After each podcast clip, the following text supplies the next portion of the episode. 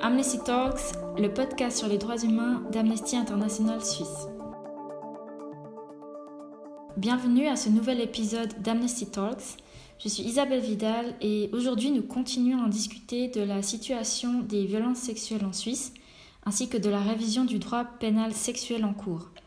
Pour en discuter sous un nouvel angle, nous accueillons Sonia Grimm, auteure-compositrice, auteure du livre Insoumise, Autopsie d'un amour destructeur, co-auteur de Parle-moi, un livre qui sortira cet été et qui aide les victimes de violences à se reconstruire, et présidente et fondatrice de l'association Parle-moi. Sonia Grimm est également membre du groupe de personnes concernées euh, qui s'engagent contre les violences sexuelles, accompagnée par Amnesty Suisse. Bonjour Sonia. Bonjour Isabelle, bonjour tout le monde. Merci beaucoup de prendre le temps aujourd'hui euh, d'avoir cette conversation avec moi. Euh, avant de commencer, j'aimerais prévenir nos auditorices euh, du contenu de notre conversation d'aujourd'hui. nous allons parler de, violences sexuelles et de viol. Sonia va raconter son expérience et sa perspective donc je vous prie, chers auditeurs, de vous écouter et de prendre soin de vous et de ne pas hésiter à poser ce podcast. Euh, on en a parlé lors de notre épisode précédent. Amnesty Suisse s'engage depuis plusieurs années pour une révision du droit pénal sexuel ensemble avec euh, maintes d'autres organisations et d'autres personnes euh, afin que la notion de consentement soit introduite dans la loi. On l'a entendu, les violences sexuelles sont de graves atteintes aux droits humains, notamment à l'intégrité physique, au droit à l'autodétermination sexuelle, mais aussi au droit à la sécurité personnelle et à ne pas être soumis à des traitements dégradants. Sonia, vous êtes également très engagée contre les violences sexuelles. Vous êtes membre du groupe de personnes concernées d'Amnesty Suisse. Euh, est-ce que vous pouvez nous, présenter en fait votre engagement et nous parler un petit peu de ce groupe de, personnes concernées? Alors déjà, euh, pour ce qui concerne mon engagement, euh, lorsque le, livre, le premier livre que j'ai écrit, Insoumise, Autopsie d'un amour destructeur, est, paru, j'ai reçu des centaines de témoignages de femmes qui m'ont dit, a quelques hommes aussi, qui m'ont dit qu'ils avaient vécu des choses similaires. Dans le livre, je, décris en fait le phénomène d'emprise. Est-ce que ça induit d'être sous emprise? C'est-à-dire toutes ces choses qu'on va accepter euh, et qu'on ne devrait pas accepter. Euh, mais parce que ça crée euh, chez la personne une, faiblesse et ça remet en, en, cause en fait notre propre jugement de ce qui est acceptable et de ce qui ne l'est pas. Et là, je me suis rendu compte que j'étais pas du tout en fait un cas particulier ou un cas à part, et qu'il y avait parmi nous, partout, énormément de gens qui étaient concernés par les violences sexuelles, soit directement, soit indirectement par le biais de quelqu'un parmi leurs proches. Euh, et c'est pour ça qu'on a créé l'association Parle-moi, en fait, pour pouvoir euh, aborder tous ces sujets, informer les gens et informer de, de ce qu'est le phénomène d'emprise, de pourquoi on ne peut pas partir, de pourquoi on accepte des choses inacceptables. Euh, et c'est pour ça que quand euh, j'ai été abordée par Amnesty pour participer à ce projet, euh, j'ai trouvé que c'était vraiment absolument fondamental parce que le changement de la loi est nécessaire pour, pour, pouvoir redonner un petit peu de dignité aux victimes qui déjà manquent vraiment beaucoup d'estime d'elles-mêmes et qui ont besoin de soutien. Est-ce que, merci beaucoup Sonia, est-ce que vous pouvez en fait nous raconter davantage encore sur votre motivation personnelle pour vous engager sur ces thématiques-là, puisque j'imagine que c'est quelque chose aussi qui, qui, est difficile? Alors, quand je me suis retrouvée au tribunal face à mon ex-mari, euh, j'ai compris, parce que mon avocat me l'a expliqué, et, le juge aussi, que euh, je devais pas seulement prouver que j'avais dit non, mais prouver que mon nom avait été compris par mon mari, c'est-à-dire qu'il avait euh, compris que c'était un vrai nom et que, et que vraiment je, je ne voulais pas. Et c'était la chose la plus compliquée à prouver et il l'a admis, il a dit lui-même, j'ai compris et je savais que ma femme ne voulait pas et j'ai fait quand même. Et c'est ça qui a permis sa condamnation. Sinon, ça aurait été très compliqué. Parce que, en réalité, Aujourd'hui, comme la, loi est faite actuellement, si l'auteur du viol dit mais moi j'ai cru qu'elle était d'accord puisque euh, elle a dit non mais en même temps j'ai senti que c'était oui ou alors elle s'est pas débattue assez fortement elle c'est pas vrai elle m'a pas s'est pas débattue avec euh, sa force physique du coup ça remet vraiment en cause la culpabilité euh, du violeur. Et c'est ça qui doit être corrigé. Et est-ce que vous, donc vous avez mentionné euh, que vous vous êtes rendu compte à travers la publication de votre livre que vous n'étiez pas un cas à part. Euh, est-ce que vous pouvez nous raconter un petit peu plus de, des retours que vous avez reçus? Est-ce qu'il y a vraiment beaucoup de personnes qui ont euh, un, vécu une expérience similaire à, la vôtre? Alors, en tout cas, en Suisse romande, il y a des centaines et des centaines de femmes qui vivent des relations abusives dans le cadre du cas de leur de leur mariage ou de leur euh, euh, relation amoureuse et elles ne peuvent pas partir. Et si elles partent pas, c'est pas qu'elles veulent pas, c'est pas qu'elles se rendent pas forcément compte que c'est abusif. Certaines d'entre elles s'en rendent parfaitement compte, mais elles n'y parviennent pas parce qu'elles ont peur, parce, parce qu'elles sont entretenues euh, par la personne manipulatrice dans l'idée qu'elles s'en sortiront jamais si elles partent. elles sont maintenues dans la peur parce qu'il y a des menaces qui sont soit euh, des menaces euh, qui sont euh, exprimées de manière tout à fait directe, mais ça peut être complètement de manière indirecte, où la, où la victime sent que si elle part, elle se met en danger. et c'est difficile aujourd'hui de pouvoir prouver qu'on subit des violences si on n'a pas de marque de coup. En ce qui me concerne, j'ai dû attendre d'avoir des bleus pour pouvoir aller à la police. C'est le fait d'avoir eu des bleus que j'ai pu aller à la police et leur dire voilà, regardez, euh, il m'a frappé. Et c'est ça qui a permis euh, euh, que, mon, que ma plainte soit prise en compte de manière sérieuse parce qu'il y avait des preuves physiques de violence. Et aujourd'hui, c'est très difficile pour les victimes qui n'ont pas de marque de coup d'aller porter plainte et de pouvoir prouver leur, leur dire, puisqu'on se retrouve entre la parole de l'un contre la parole de l'autre. Euh, c'est très compliqué euh, de surmonter cette appréhension d'aller porter plainte et d'aller chercher de l'aide euh, lorsqu'on n'a pas de marque, parce qu'on ne se sent pas forcément soutenu et entendu. Vous le mentionnez à plusieurs reprises, hein, la, difficulté pour une victime de, de violence sexuelle, de viol, de, de, se plaindre en fait et de, de se faire entendre. Est-ce que Enfin, pourquoi est-ce que tant de, victimes euh, restent dans le silence et, euh, par exemple, ne contactent pas la police? Et euh, est-ce que vous pensez que finalement la, la, loi existante est là une influence sur comment les, les victimes sont, sont, considérées par les autorités ou par la police? Alors, c'est une question qui est très multiple et c'est difficile de répondre en quelques minutes, mais en réalité, il y a un problème de culpabilité, c'est-à-dire que beaucoup euh, de, de, personnes victimes euh, ne vont pas porter plainte parce qu'il y a une forme de culpabilité envers euh, la, ce qu'on appelle le bourreau, en tout cas l'agresseur, c'est-à-dire que par la manipulation, de par le phénomène d'emprise, on croit qu'on est responsable des problèmes qu'aura l'agresseur si on porte plainte et on veut pas qu'il ait des problèmes. Parce que bien souvent, les victimes sont des personnes empathiques et que c'est très souvent quand même une personne qu'on a aimée, qui est parfois le père de nos enfants. Euh, donc c'est vraiment une démarche qui est déjà difficile émotionnellement parce qu'elle demande de vraiment prendre en compte euh, ses propres besoins et de ne pas prendre les besoins de l'autre en compte avant les siens propres. Euh, et c'est très difficile ça pour les victimes.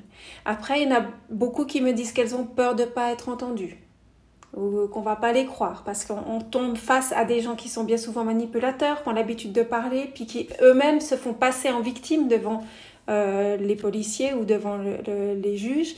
Donc il faut comprendre qu'un juge bien souvent se trouve face à deux victimes, à la vraie victime de viol et à l'autre personne qui se dit qui se dit victime euh, parce que euh, ce qu'elle a fait, elle serait la résultante du comportement de la victime. Euh, alors qu'on n'est jamais responsable des agissements de l'autre. Donc en fait, on n'est jamais coupable de ce que fait l'autre. On doit chacun avoir la responsabilité de, de, nos propres actes. Donc une personne qui viole, qui agit sans le consentement de l'autre personne, est responsable de viol elle doit être reconnue ainsi par la loi. Euh, et c'est pour ça qu'on aimerait que ça change, euh, parce que parfois, il est bien difficile pour une victime de se défendre. Euh, une victime qui est agressée, qui est battue ou violée par son conjoint, a énormément de difficultés à riposter physiquement, parce qu'il faut comprendre qu'on se trouve dans un lieu clos. Dans, dans, le foyer conjugal, s'il y a une agression qui a lieu et qu'on répond par la force, ça peut dégénérer encore plus c'est-à-dire que l'autre personne peut devenir encore plus violente. Euh, et ensuite, on, a conscience du fait que si on se défend trop, il, y aura des répercussions, puisqu'on est prévenu d'avance que quoi qu'on fasse contre l'autre personne ou pour se protéger soi-même, il y a des répercussions. Et c'est parce qu'on a des menaces de répercussions qui sont très très souvent objectives, qui peuvent être aussi subjectives et, qui peuvent être euh, une peur créée par la victime, mais bien souvent c'est des menaces assez directes. Euh, on n'ose même pas en fait euh, répondre et le fait de ne pas se battre avec la, la, force physique pour se défendre, c'est une façon de se protéger, pour pas mourir. Et certaines victimes sont sidérées quand elles sont agressées, c'est-à-dire qu'elles restent sans bouger. Il faut comprendre que quand on est agressé, il y a plusieurs possibilités. La première, c'est de se battre. L'autre, c'est de fuir. Et la troisième, c'est de freeze. Ça veut dire rester figé et ne pas bouger. Euh, donc si on n'arrive pas à fuir, si on a peur de se battre parce qu'on pense que l'autre personne est plus forte physiquement, euh, une manière de se protéger, c'est le freeze. Ça veut dire qu'on va euh, laisser faire pour préserver notre vie en se disant que c'est le moindre mal, au moins on reste en vie. Et quand il y a comme ça euh, une crainte en fait sur notre vie, euh, euh, il arrive bien souvent qu'on freeze et qu'on ne bouge pas parce que c'est ce que notre corps ressent comme meilleure façon de rester en vie et de nous préserver dans un état de stress intense où notre vie est en danger. Je me souviens plus de la suite de la question, mais vous allez me la, euh, J'allais rebondir en fait sur euh, ce que vous racontez, dans le sens que oui, voilà, vous, vous mentionnez hein, justement qu'un des, un des problèmes majeurs, c'est cette euh, culpabilisation des, des, victimes et cette difficulté pour les victimes à, à se faire entendre. Et ça me fait poser en fait deux questions, mais j'aimerais commencer par, par la première. vous parlez pas mal de, cet effet de sidération euh, lorsqu'on est victime de, de violence, de violence sexuelle ou de viol. Il paraît très important de visibiliser en fait euh, cette réaction naturelle et puis d'adapter en fait la, loi et la connaissance euh, des autorités par rapport à cette réaction pour pouvoir davantage comprendre et considérer les victimes. Et j'aimerais bien connaître votre avis là-dessus. Alors c'est tout à fait une réaction normale quand on est attaqué et qu'il y a une atteinte à notre vie, euh, de, ne pas bouger de laisser faire. Parce que si on ressent que le fait de riposter nous met encore plus en danger, euh, euh, ou, parfois ça peut être aussi la sidération, si c'est la première fois, comment cet homme que j'aime peut m'agresser comme ça et de ne pas comprendre ce qui se passe, parce que c'est trop violent au niveau émotionnel. Donc en fait, il y a ces deux aspects qui font que des, des victimes qui ne bougent pas. Et c'est vrai que, que ce n'est pas toujours le conjoint, ça peut être quelqu'un qui surgit dans votre chambre euh, et qui vous agresse. La peur peut être telle, on peut, on peut ne pas comprendre ce qui se passe et rester sidéré euh, de, de surprise, tant c'est effarant. En fait, c'est tellement difficile émotionnellement de faire face qu'on se renferme à l'intérieur de soi pour se protéger. Euh, émotionnellement de ce qui est en train de se passer. Mhm. Quelque part, on n'arrive pas à croire à ce qui, ce qui est en train de se passer et puis... C'est, la violence est tellement grande euh, que c'est une réaction tout à fait normale du corps euh, pour se préserver. Bah, ça, me fait, c'est, ça fait référence à ma, ma deuxième question. Euh, donc vous parlez de, de cet effet de, de, sidération et de le fait qu'on culpabilise encore énormément les, les victimes. Euh, on dirait qu'il y a encore énormément de, mythes euh, sur les violences sexuelles et de mythes sur, euh, sur le viol. vous parlez beaucoup en fait de, de cas de, de violences sexuelles dans, un, dans une sphère très intime, par exemple avec votre conjoint dans votre expérience. Comment est-ce que, enfin à votre sens, comment est-ce que ces, ces mythes qu'on a encore sur les violences sexuelles et le viol, ça, ça fait qu'il est très difficile pour les victimes en fait d'obtenir euh, justice et de se faire entendre. Alors, le problème c'est qu'il faut qu'on en parle. Et on commence à en parler seulement depuis quelques années, où les victimes commencent vraiment à être entendues. Euh, mais il y a quand même une longue, longue euh, histoire pendant, enfin, jusqu'à jusqu'à il y a quelques années. on ne pouvait pas comme ça venir parler de ce qui se passait dans le couple. Euh, ça se faisait pas. Et euh, grâce à MeToo, grâce à Balance ton port, on commence à en parler. Et c'est là qu'on peut se rendre compte à quel point c'est, c'est répandu en, réalité. Mais il, il, faut que les victimes continuent de parler. Et c'est essentiel qu'elles cherchent de l'aide parce que ce qu'elles vivent n'est pas acceptable et ce n'est pas normal. À partir du moment que ce que fait autrui nous blesse, euh, nous fait du mal, c'est que c'est pas acceptable. Euh, si on estime que c'est acceptable parce que c'est notre conjoint, c'est une erreur euh, d'évaluation de, la situation qui est souvent causée par l'emprise. Parce que quand on est sous emprise ou quand on est manipulé, on sait plus ce qui est vrai, ce qui est faux. On est comme dans une machine à laver avec notre cerveau parce que on nous fait croire quelque chose, on nous dit autre chose et on sait plus, on n'arrive plus à avoir la vraie notion de ce qui est bon et de ce qui enfin, de ce qui est juste et de ce qui ne l'est pas. Alors, le conseil que j'aurais envie de donner à toutes les femmes qui nous écoutent, c'est que si vous vivez quelque chose dans votre couple qui vous semble pas correct, qui vous fait du mal, qui est contre vos valeurs, euh, et qui, euh, qui, ne vous, qui vous contraint, qui ne vous rend pas heureuse, qui ne vous permet pas d'être vous-même, euh, ça vaut la peine de vous poser la question, d'en parler autour de vous pour pouvoir avoir une vision plus claire sur votre relation et savoir si effectivement euh, c'est normal ou si ça ne l'est pas et s'il faut demander de l'aide. Il y a des associations vers lesquelles on peut se tourner. Euh, si c'est des violences physiques ou sexuelles, il y a la police. Aujourd'hui, ils commencent quand même à être de plus en plus euh, informés. Ils peuvent aussi vous donner une, information claire. mais ça vaut la peine vraiment de ne pas rester dans le silence et de communiquer. Alors, bien des victimes ne peuvent pas communiquer parce que elles ont peur, parce qu'on leur a dit, mais si tu parles, tu vas voir ce qui va t'arriver ou alors c'est sous-entendu. Mais euh, il n'y a rien qui justifie le fait de rester dans une situation où on souffre.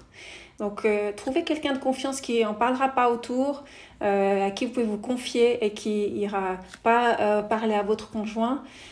et si vous, êtes dans si vous êtes une personne qui reçoit une victime, ce qui est très important, c'est de recevoir ce qu'elle vous dit et de pas lui conseiller forcément de partir. Il faut comprendre qu'on peut pas forcément partir au moment où on le voudrait, que ça demande de la préparation, ça demande de la préparation émotionnelle aussi, pas seulement organisationnelle. Euh, donc si vous êtes quelqu'un qui reçoit une victime, euh, il faut prendre le temps de l'écouter, vraiment la rassurer sur le fait que vous serez présent le jour où elle décidera de partir et lui laisser l'entière décision de quand elle veut partir. Euh, juste lui dire que vous êtes là pour l'écouter et pour la soutenir, mais pas essayer de forcer la main, parce qu'une victime à qui on force la main, euh, n'arrivera pas forcément plus vite à partir ou si elle y arrive, elle va retourner. Euh, donc c'est important que, que, cette décision vienne vraiment de la victime, que ce soit un, choix délibéré et conscient de la victime pour qu'elle puisse aller jusqu'au bout des démarches. Euh, et là, si elle a quelqu'un sur qui se reposer, qui lui tend la main, qui l'accompagne dans tous les rendez-vous difficiles et qui la conforte dans le fait qu'elle a raison de partir, si c'est son choix, euh, parce que justement, on ne sait plus et on, se demande, mais est-ce que c'est moi qui délire? Est-ce que euh, j'ai raison euh, de partir? Ou est-ce que c'est moi qui exagère? Parce que c'est normal s'il me traite mal ou s'il m'insulte ou s'il me rabaisse. Comme on ne sait plus, de pouvoir en parler avec quelqu'un, ça permet de remettre un petit peu ses priorités et ses valeurs en place pour se rendre compte de ce qui est juste pour soi, de ce qui ne l'est pas.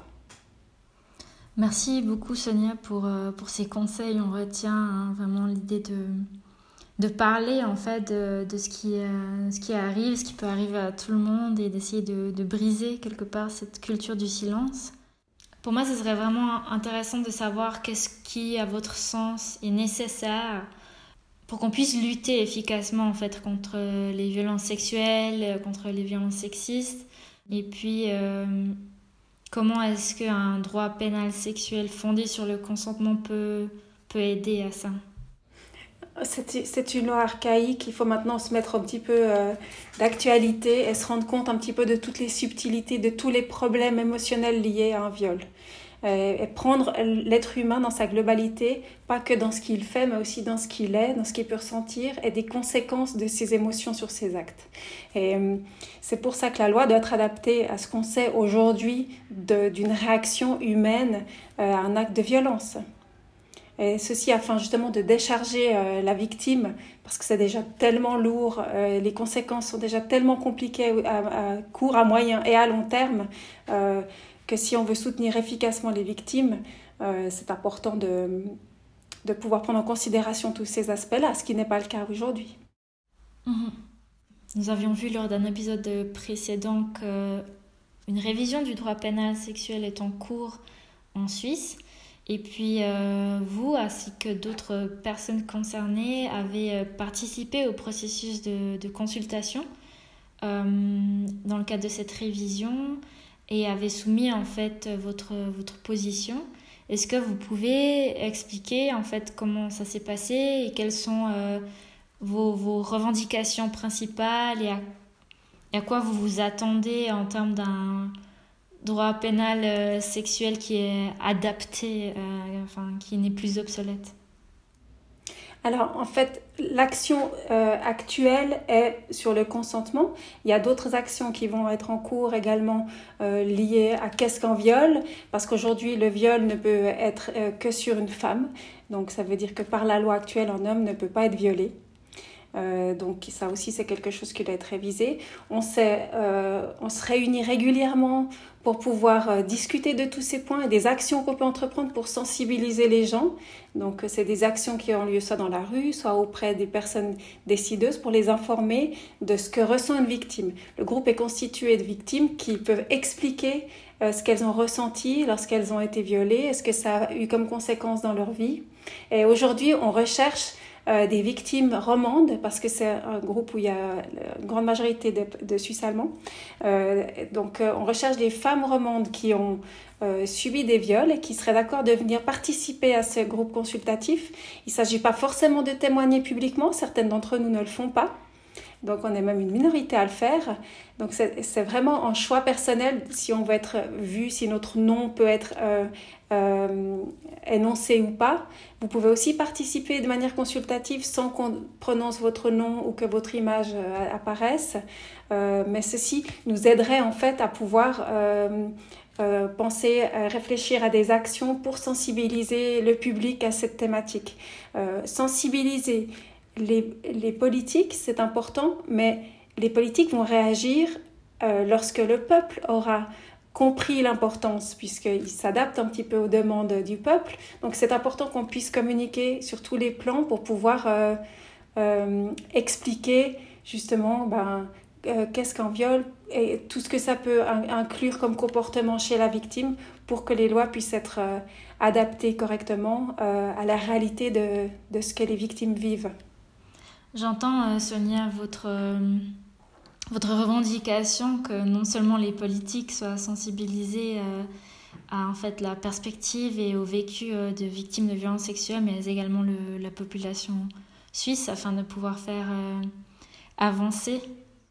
Alors contactez-nous si vous voulez vous joindre à nous, comme ça on sera un petit peu plus nombreuses en Suisse romande.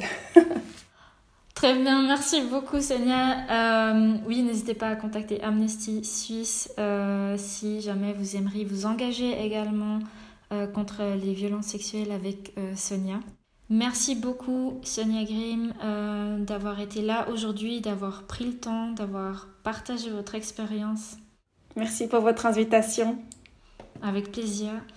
J'aimerais rappeler que vous êtes auteur-compositrice, que vous avez écrit un livre, Insoumise autopsie d'un amour destructeur, et que vous êtes co-autrice de Parle-moi, un livre qui vise à aider les victimes de violences à se reconstruire justement. Vous êtes également présidente et fondatrice de l'association Parle-moi. Euh, et je rappelle que Sonia est à la recherche euh, de personnes euh, qui ont subi un viol, des violences sexuelles et qui seraient prêtes à s'engager avec elle contre les violences sexuelles pour une révision du droit pénal sexuel afin que celui-ci en fait permette de considérer vraiment la perspective euh, des victimes et euh, inclut la notion du consentement dans la loi enfin. Je remercie énormément nos auditoristes de nous avoir écoutés. on poursuit l'engagement contre les violences sexuelles. Et puis je vous dis à bientôt pour un nouvel épisode d'Amnesty Talks.